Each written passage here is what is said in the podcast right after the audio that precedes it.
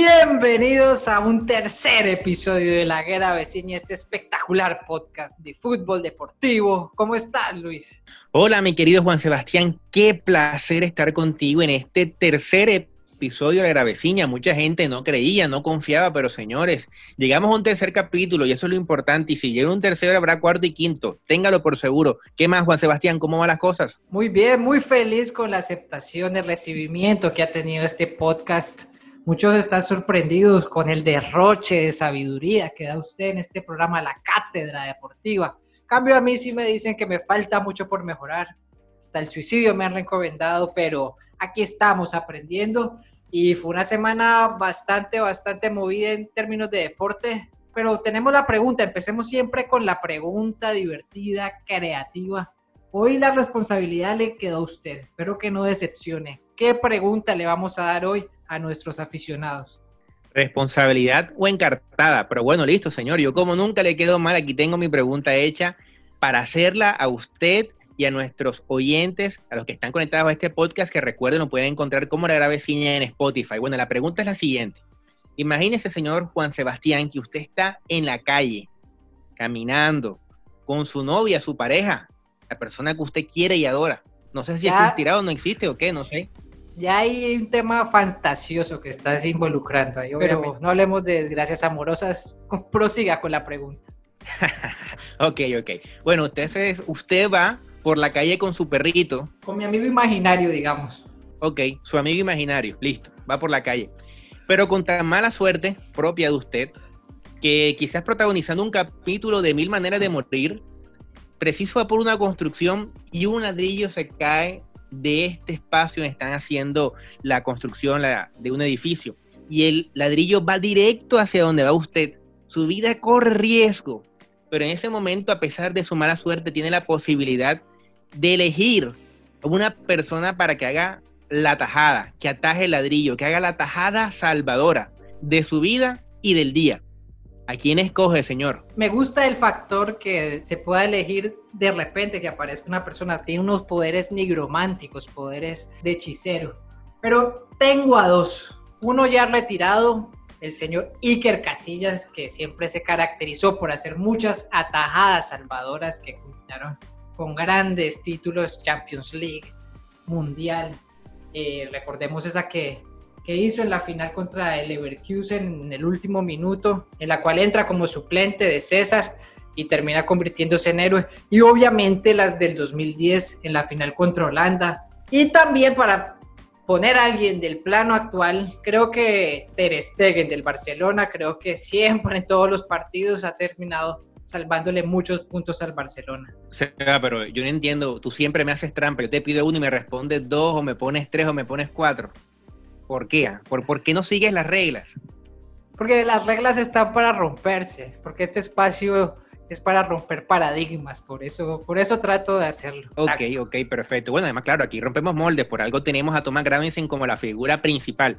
Pero bueno, yo solamente daré un nombre, porque no voy a hacer trampas como usted, a mí sí me gusta seguir las reglas, y voy a elegir el que para mí debe ser el mejor arquero del mundo en este momento, o el segundo. Para mí está entre Allison y el señor Jano Black, que es mi elegido, arquero del Atlético de Madrid, un cancerbero prenda de garantías que, tiene, para mí, para mí, ojo, esto es objetivo, esta es la opinión que yo tengo, para mí es el mejor atajador que tiene el mundo del fútbol. Esto no quiere decir que esto lo haga el mejor arquero, pero sí es el mejor atajador. Es decir, esta es la persona que en el momento clave sale, brinca, vuela, saca el balón del ángulo, hace cosas increíbles.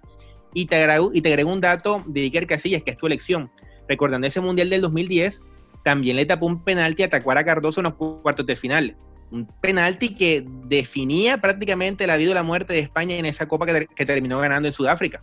Bueno, y la invitación es a las personas para que entonces en nuestras redes sociales, la mía LFR04 y la suya, Juan. Juan S. Gómez Díaz.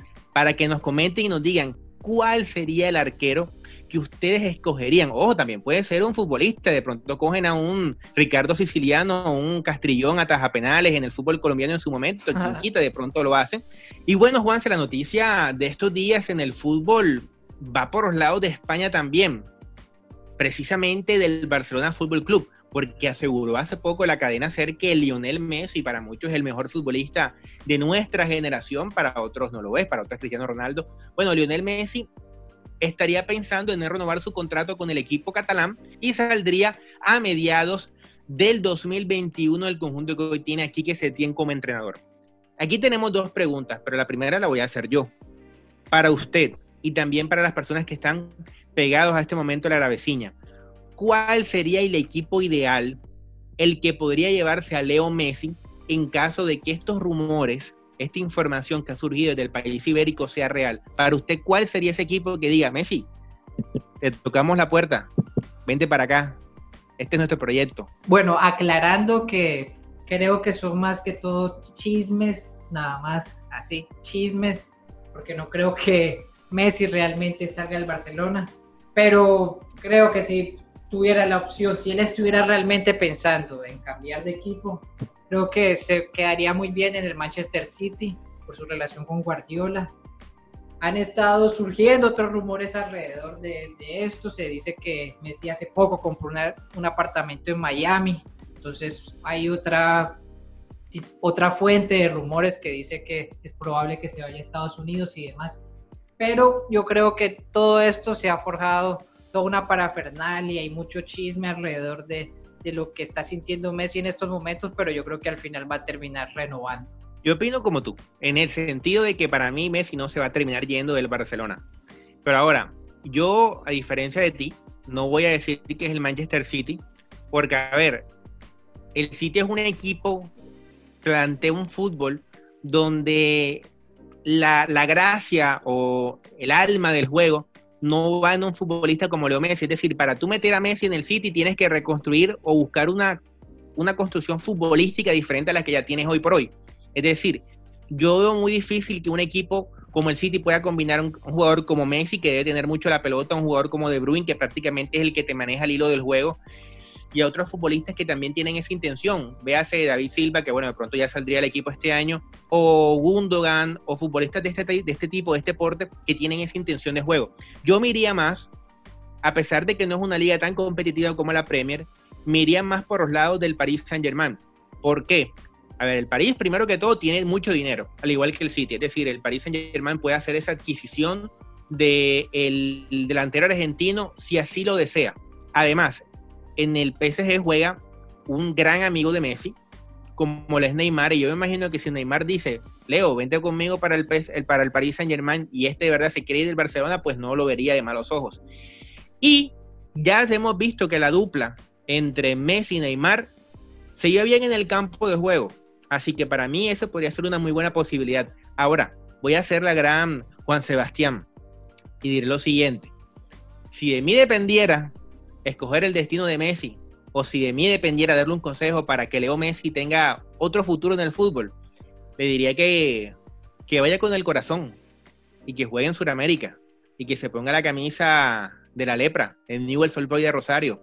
Es un utópico, es muy difícil que Leo Messi venga a jugar a Sudamérica por todo lo que esto conlleva, porque no es fácil venir a, a este continente, pero qué lindo sería tener a la pulga jugando una Copa Libertadores, jugando el fútbol argentino, enfrentando a Boca, enfrentando a River, ¿por qué no viniendo un metropolitano a jugar contra Junior Copa Libertadores? Sería algo fantástico, por lo menos.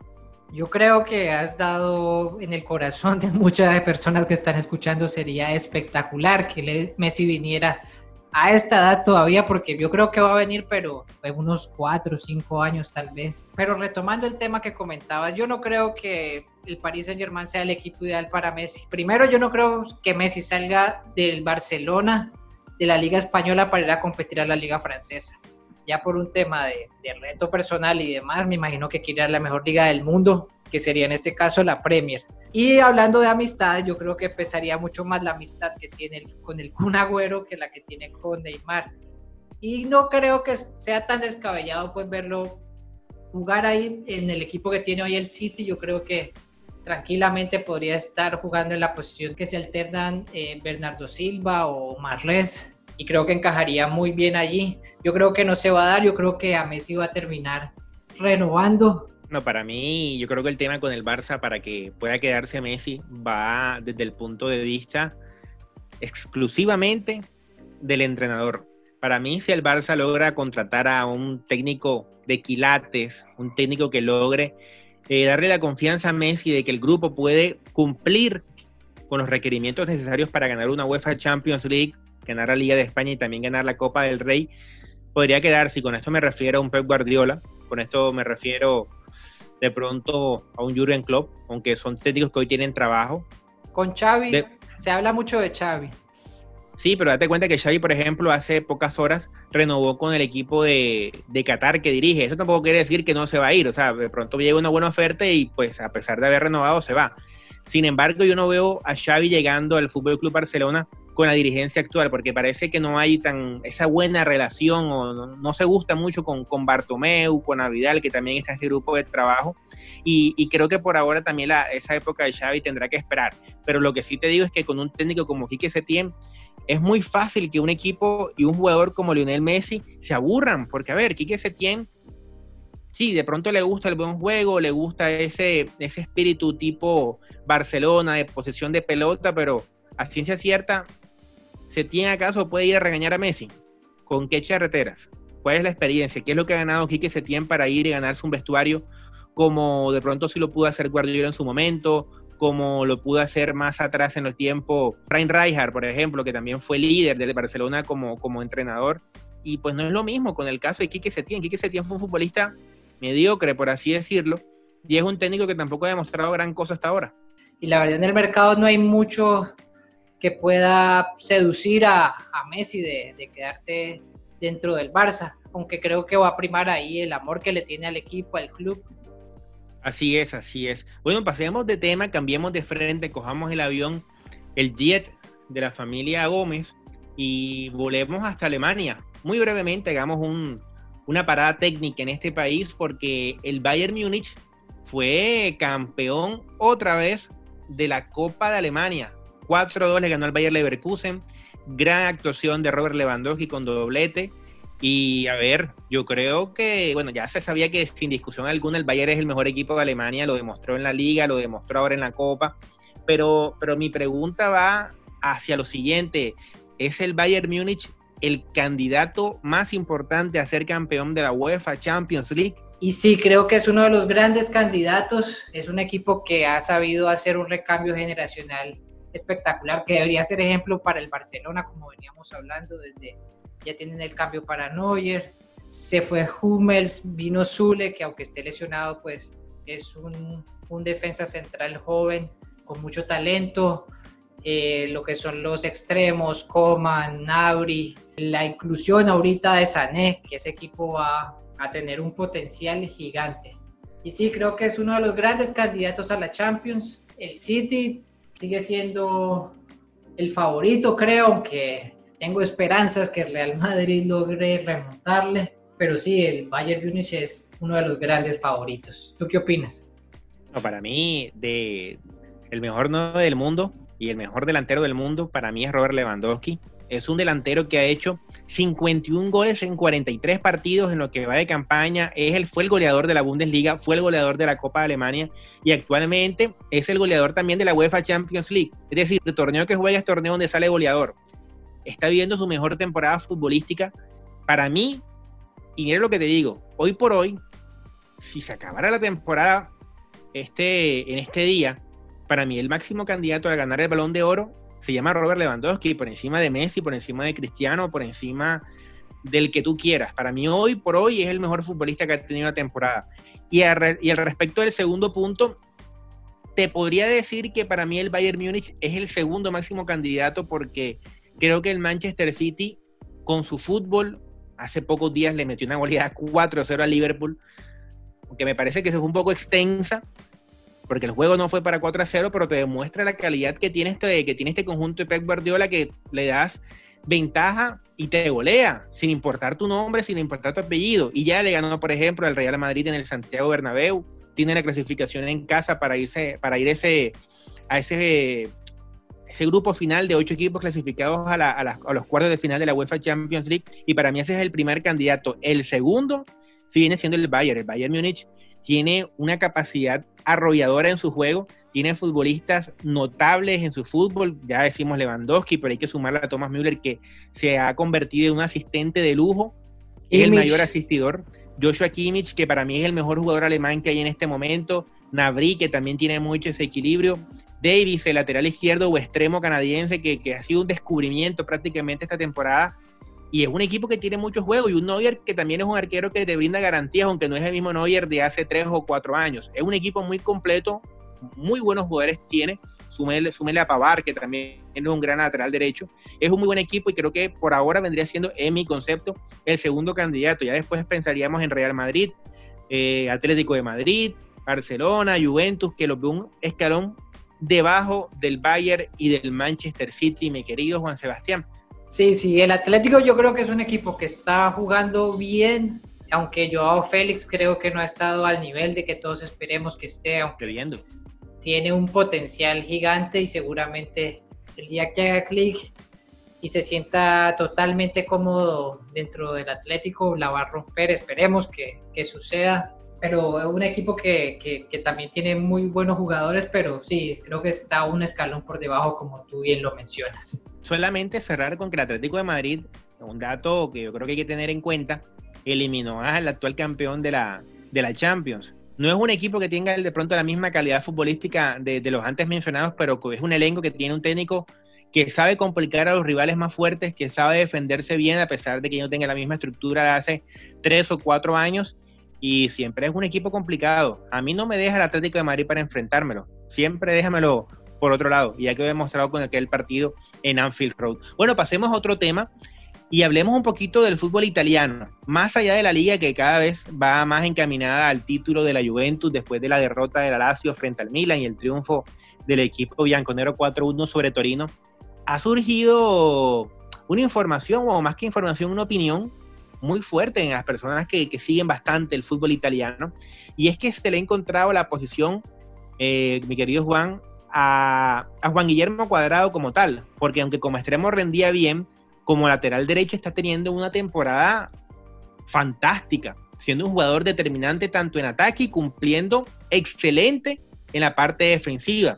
Entonces la pregunta es la siguiente, y no solamente te la hago a ti, sino también a las personas que están escuchando el podcast de la, de Gravecina. Es Juan Guillermo Cuadrado el mejor lateral derecho que tiene hoy el fútbol italiano. A pesar de decir en el capítulo anterior eh, sobre hablar sobre Juan Guillermo Cuadrado, que creo que tiene algunas carencias defensivas a la hora de, jugar cuando son equipos eh, de gran envergadura, pero realmente lo que ha mostrado en los últimos partidos eh, demuestra lo que tú dices, que es el mejor lateral derecho actualmente en la liga italiana. Ayer marcó un golazo, la forma en que se asocia siempre con, con Dybala, con el mismo Cristiano, tiene un ida y vuelta constante, pero no sé si Queiroz lo vaya a poner en esa posición, ya hablando de más selección Colombia, pero ahorita igual no se me viene a la cabeza otro lateral derecho que tenga ese nivel en estos momentos en Italia a ver, yo creo que no tenemos un, competidor claro, pero porque el cuadrado juega en el equipo que quizás todos vemos en Italia, o el que más vemos es la Juventus, y está rindiendo muy bien y está siendo el jugador más notable de este adelanto futbolístico porque ha tenido un avance futbolístico después de la derrota contra Napoli en la Copa Italia, esta Juventus que ha ido de menos a más. Es más, me atrevería a decirte que gracias, que gracias al fútbol que está practicando Cuadrado como lateral derecho, muchos de los futbolistas que tiene la Juventus han crecido en su rendimiento y me refiero básicamente en Paulo Dybala, con el que ha hecho una muy buena llave cuando está atacando el volante, la ahora mismo convertido en lateral, colombiano Juan Guillermo Cuadrado. Pero mira, yo te voy a poner dos nombres más eh, sobre la mesa. Uno, te lo pongo más por cumplir, que es Gulam, el defensor del Napoli, pero el que yo creo que de pronto puede ser una especie de competidor sin llegar creo que al nivel o al momento que vive Cuadrado, es Hateboer o Hatebor, el que juega en el Atalanta, el que si bien juega como, como lateral volante por la derecha, porque recordemos que Atalanta en muchos partidos juega con línea de tres. Es un futbolista que está cumpliendo una temporada excepcional con el fútbol o con el equipo que para mí mejor fútbol practica en el balompié italiano, que es el Atalanta. Para mí Atalanta es el equipo que hay que ver en Italia, por encima de la Juventus, es el equipo que da gusto ver porque juega muy bien al fútbol y tiene mucho gol. Y Hatebor es un lateral volante que cumple muy bien con lo que se le pide por parte del técnico Giampiero Gasperini. Me parece que ese podría ser de pronto un competidor para un cuadrado que por lo menos para mí sí, hoy por hoy es el mejor lateral derecho que tiene la serie italiana. Es que creo que también hay una espectacularidad en el juego de cuadrado. Siempre se ha destacado por el regate que tiene, la velocidad, la definición. Y Ateoer es un gran lateral, pero definitivamente a la hora de ver jugar a Juan Guillermo, cómo maneja el balón, la técnica que posee definitivamente es un jugador del cual debemos estar orgullosos. Y te hago la pregunta, metiéndola aquí, aprovechando, ¿tú sí crees que Queiroz lo, ponga de lateral derecho o no? No, para mí ya Queiroz definió sus laterales en su momento, que son Estefan Medina y, y, Santiago Arias. Para mí Cuadrado podrá jugar de lateral derecho en partidos muy puntuales o en caso de que, caramba, seleccionó Arias, seleccionó Medina no hay quien más poner bueno cuadrado, vístete de Cafú.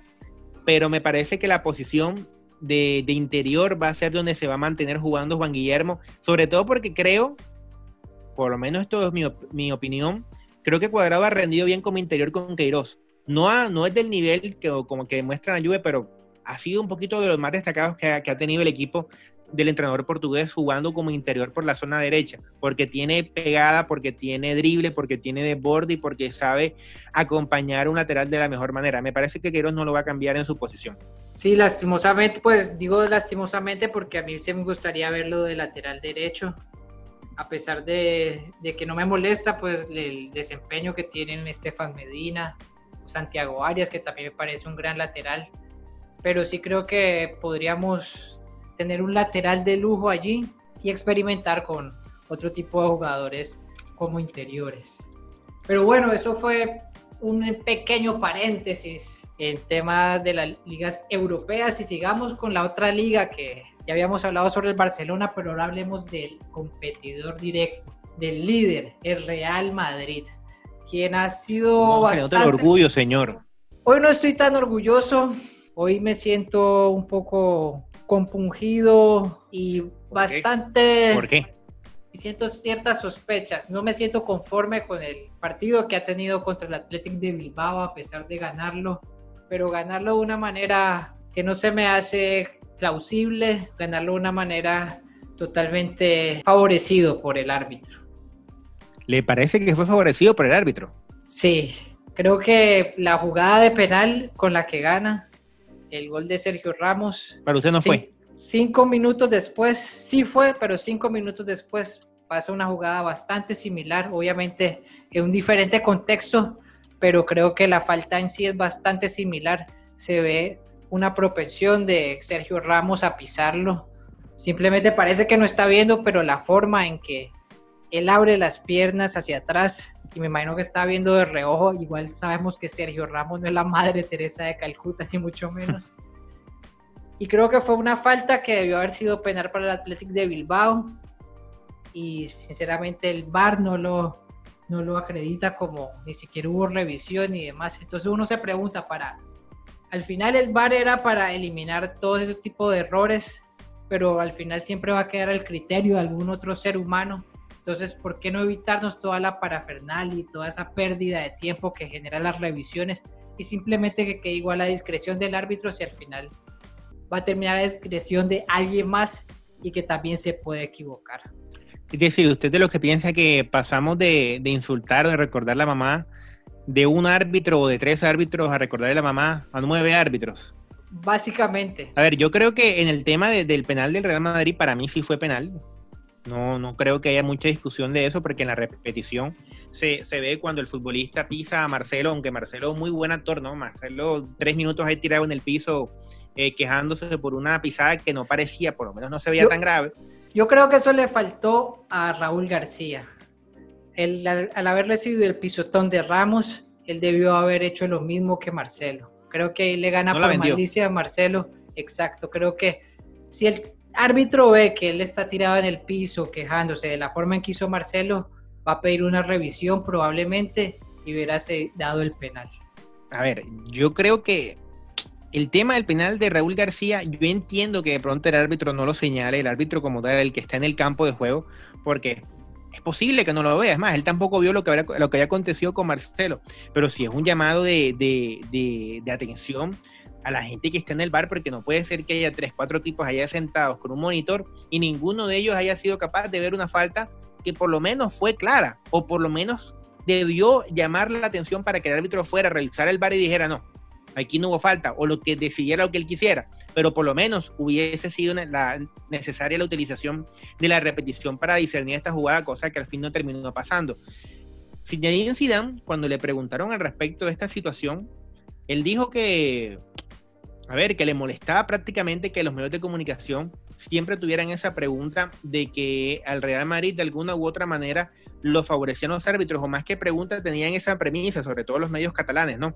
Pero bueno, cuando vemos que desde que se reanudó el fútbol, en siete partidos el Real Madrid ha tenido tres penales a favor, además tuvo una jugada muy polémica con la Real Sociedad de un remate de Yanusay que se desvía o que interfiere en la visión de Courtois, un jugador de la Real Sociedad, y este gol termina siendo anulado por el VAR.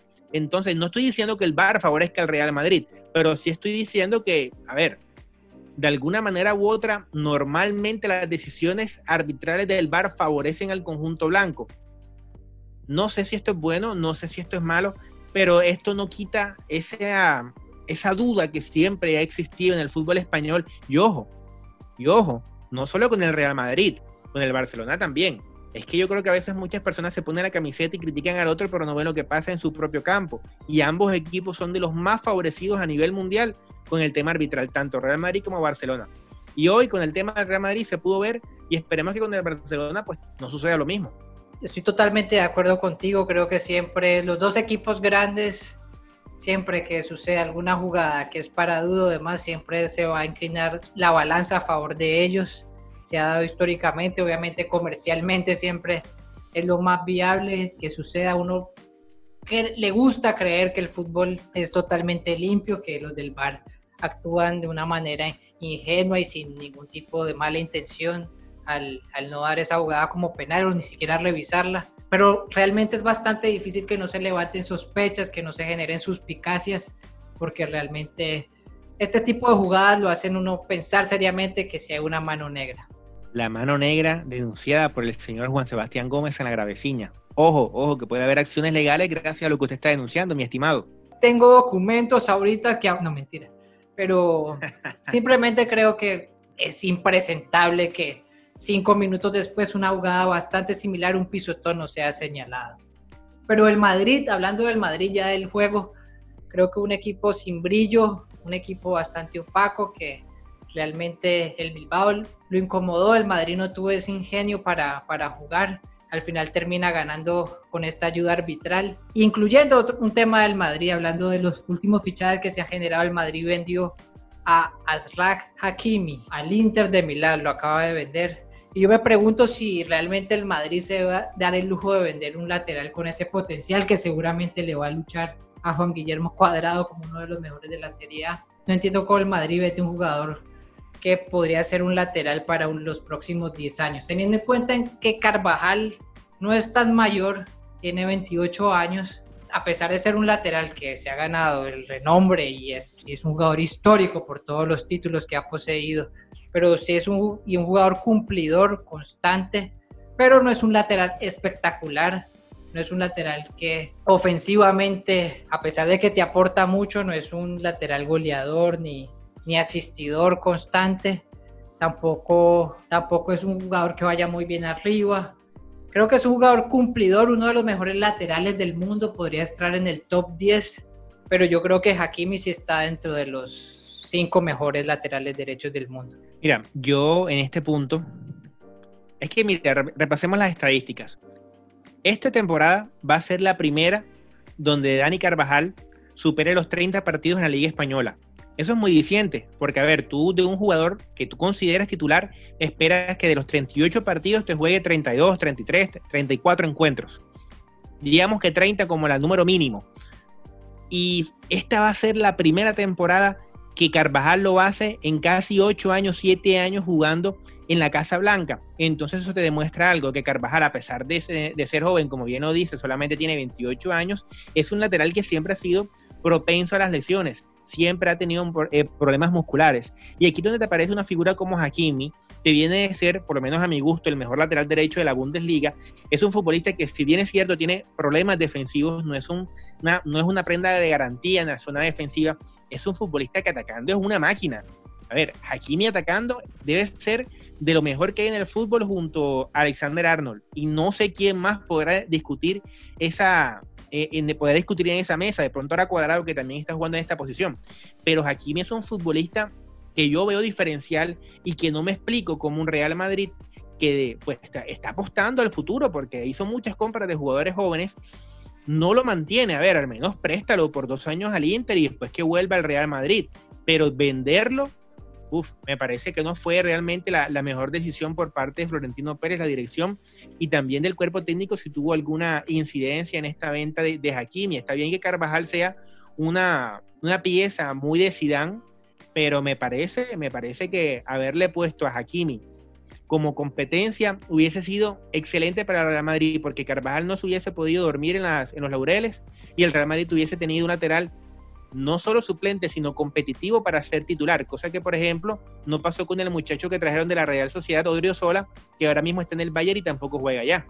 Es un despropósito lo que está haciendo el Real Madrid con Hakimi, pero bueno, tendrán sus razones y tal vez están ahí cocinando ahí algo con Alexander Arnold por detrás, no, no creo, pero toca hacerse el pajazo mental para... Por favor. Para... Por favor. Sería un buen golpe, un buen golpe. Sería el golpe del año. Ya una vez nos quitaron una figura a un jugador de Liverpool como Owen. Por favor, no hagan lo mismo con Arnold. Ustedes tienen mucho dinero, aunque espero que, que ese amor por la camiseta, ese amor por Liverpool, porque nació en la ciudad, no permita que esos mensajes diabólicos que usted lanza desde la graveciña y que tendrán repercusión a nivel mundial, no le dañe la cabeza a este muy buen muchacho, el mejor lateral derecho que hay en el mundo actualmente, señor Satanás. Calle esa boca, señor. Es que no me explico cómo el Madrid vende un jugador así. Simplemente es porque tiene algo por detrás, pero realmente con el Madrid nunca se sabe. Florentino es el que manda. Yo no creo, no sé si Zidane tenga tanta influencia en eso. Al final siempre ha sido Florentino el que decida quién fichar y quién no. Pero bueno, esperemos que que no pase factura y de repente una final de Champions sea Hakimi el que le haga el gol al Real Madrid. Pero bueno, no sé si quieres agregar algo más. No, señor, por ahora creo que estamos, estamos bastante completos con el tema del fútbol europeo. Solamente de pronto hablar un poquito de la Liga Portuguesa, que también está bastante competitiva. El Porto y el Benfica tienen como una mano para conseguir este título, pero, pero creo que la Liga de Portugal ha sido de las que peor ha vuelto en, en cuanto a las ligas más reconocidas en el viejo continente. No sé si compartes esta posición, porque los partidos que hemos, o por lo menos que yo he visto, partidos que fácilmente te quitan el insomnio. Sí, malísimos partidos. Bueno, en general, la verdad, creo que la única liga que te sorprende como nunca bajan el ritmo es la inglesa. No sé si has visto el Manchester United, está jugando muy bien. Oiga, sí. Lo de Bruno Fernández es un jugador que, que va a dar mucho de qué hablar, ya está dando de qué hablar para mí es el mejor jugador de la Premier League en estos momentos. No sé si estoy exagerando. No, no, pero estás exagerando, pero exagerando mal. El mejor jugador de la Premier, mire, y con esto no, nos podemos poner a discutir una hora si quiere, pero el mejor jugador de la Premier se llama Kevin De Bruyne. Y ojo si no es el mejor jugador del mundo hoy por hoy. Bueno, y un hombre bastante pesado, pero yo creo que Bruno Fernández está haciendo méritos para para sentarse a comer con él y quitarle un plato de comida. A ver, está ahí, está, por lo menos es el mejor jugador del United, eso no te lo voy a poner en duda. Para mí, Bruno Fernández, el rendimiento y la calidad que tiene es excepcional. Pero sabes que a propósito del United, yo sí te quería hacer una pregunta y también a nuestros oyentes de este podcast de la Graveciña, y se me había olvidado, menos mal me recordaste, a propósito de este United que está en un nivel tremendo, y yo creo que va a terminar clasificando a Champions League si va, si sigue este ritmo de, sumar puntos. ¿A ti te parece que Solskjaer, el asesino con cara de niño, como le decían en su época de futbolista, es el técnico ideal para que el Manchester United vuelva a ser el equipo todopoderoso de Inglaterra? Yo creo que se trata de procesos y ya lleva un proceso de un tiempo. Creo que ahorita el equipo está jugando muy bien. Sería descabellado pensar en otro técnico. Yo creo que hay que dejarlo seguir. Y, tú como hincha de Liverpool sabes que el Liverpool de club no se hizo en un año ni siquiera. Ya son más o menos cinco años de trabajo. Igual, igual creo que con refuerzos que tenga, tiene un muy buen equipo. Tiene a Juan Bisaca, que es un lateral derecho bueno, con bastante potencial. Quizá no, ahorita no es el presente eh, superlativo que, que va a poder tener algún día, pero es un jugador que cumple bastante bien, tiene una buena defensa con Maguire. Eh, en el medio campo tiene ahí a Matis, que ya es un jugador histórico y que siempre ha rendido bien. Al lado Pogba, que es un jugadorazo. Ahorita con lo de Bruno Fernández, con Marshall, con Rashford. Yo creo que es un equipo que con un par de fichajes y dándole continuidad a Solskjaer, yo creo que puede repuntar para ser uno de los equipos grandes de Europa. No sé tú qué piensas. Sinceramente, para mí Solskjaer, uno, creo que no se puede comparar con Klopp porque Klopp cuando llegó a Liverpool ya había hecho un gran equipo con el Borussia Dortmund. Solskjaer no tiene nada comparable con lo que fue el Dortmund de Klopp en Alemania. Solskjaer es un técnico joven que está haciendo sus primeras armas, que yo creo que fue apresurado haberle dado al Real Madrid no saldría de él más bien porque no hay un candidato que yo diga que sea el técnico ideal, que este es el sucesor de Ferguson, que este va a ser el hombre que va a devolver la grandeza al United. De pronto puede ser Pochettino, pero no sé qué tanto Pochettino vaya al Manchester o qué tanto el Manchester quiera contratar a este técnico argentino. Pero es muy cierto, es muy cierto que el United tiene una, una gran, gran plantilla, tiene muy buenos, muy buenos jugadores. A mí me parece que el United debería salir de Pogba y buscar futbolistas que se acoplen a lo que hay al fútbol vertiginoso que se puede plantear con jugadores como Radford, como Greenwood, que no lo mencionaste, que está haciendo las cosas muy bien, con un Martial que está volviendo a ser el Martial que alguna vez vimos y que parecía ser una gran figura del fútbol a nivel europeo, y un Bruno Fernández que es el futbolista que maneja los tiempos en el, en el equipo del United. Me parece que si vendes a Pogba y contratas un par de piezas sobre todo en la zona defensiva, y me permito contrastar contigo o me permito debatir contigo algo, para mí Juan Bisaca no es un lateral con proyección, la verdad, a mí no me, no me gusta Juan Bisaca, me parece un futbolista que tiene físicamente, o sea, o sea, físicamente es un jugador notable en el sentido de que te corre los 90 minutos, que te puede hacer el ida y vuelta sin ningún problema, pero es un futbolista que tiene cero inteligencia a la hora de moverse en el campo, es un futbolista que no tiene como tal drible, no tiene un gran centro, que todo lo que lo gana, lo ganas por potencia. Y a mí ese tipo de jugadores personalmente no me gustan. Y el lateral izquierdo también es un punto, yo creo que endeble, porque, a ver, te fías mucho en un Luke Show, que es un jugador que ha demostrado año tras año que tiene demasiadas lesiones. Entonces me parece que, que United si tiene o que adquiere piezas puntuales en la defensa y alguna otra en el medio campo, puede ser un equipo para competirle al City y al Liverpool, pero todavía un escalón por debajo. Sí, esperemos que, que, vuelva ese Manchester. Igual siempre es bueno tener. Yo no le espero, yo, yo, no le espero. Yo sí, yo siempre tengo esa nostalgia, esa melancolía que me dan esos equipos y que me gustaría verlos en lo más alto compitiendo, porque al final los que ganamos somos los consumidores, los fanáticos del fútbol. Yo creo que ahí está el recuento por las ligas europeas. Hasta aquí pues ya llevamos un buen, una buena parte del programa, pero no nos podemos ir sin antes hacer la recomendación de la semana. La semana pasada fue un libro, esta toca una serie. ¿Qué serie nos va a recomendar para que veamos? Sí, señor, vamos a aprovechar la coyuntura y vamos a recomendarle a las personas que escuchan a la vecina Fórmula 1 Drive to Survive, que la encuentras en Netflix. ¿Y por qué recomendamos esta serie? A ver, yo creo que a muchos nos interesa conocer o nos gusta conocer cómo son las cosas dentro, cuál es el interior de algo, cuál es el interior del Barcelona, cuál es el interior de un equipo, no sé, de baloncesto. En este, este documental, Drive to Survive, te muestran cómo es la Fórmula 1 por dentro, cómo es ese, ese nivel de odios, porque los hay, ese nivel de egos que hay, no solo entre escuadras diferentes, entiéndase Red Bull con Ferrari o Red Bull con, con Mercedes o McLaren con con Renault, no. Aquí también te muestran los propios egos internos que combaten los mismos corredores. Es decir, peleas interesantes, por ejemplo, entre Richardo y Verstappen, entre Hamilton y Valtteri Bottas. Y esta es una serie que tiene dos temporadas, te muestra la historia de la Fórmula 1 en la, en la campaña 2018 y en la campaña 2019. ¿Y por qué aprovechamos y decimos de este documental? Porque en estos días ya se corrió otra vez la Fórmula 1 con el Gran Premio de Austria ganado por Valtteri Bottas, el finlandés, el compañero de Hamilton, pero fue una carrera llena absolutamente llena de polémicas, de abandonos, de equipos que decepcionaron, de otros que dieron la sorpresa y una competencia que al menos este, este año parece que va a tener un poco más de paridad en cuanto al resultado final por el campeonato de constructores y el campeonato de mundial de, de pilotos. Sí, fue una carrera bastante peculiar, abandonaron nueve, terminaron once y decepciones hubo por montones.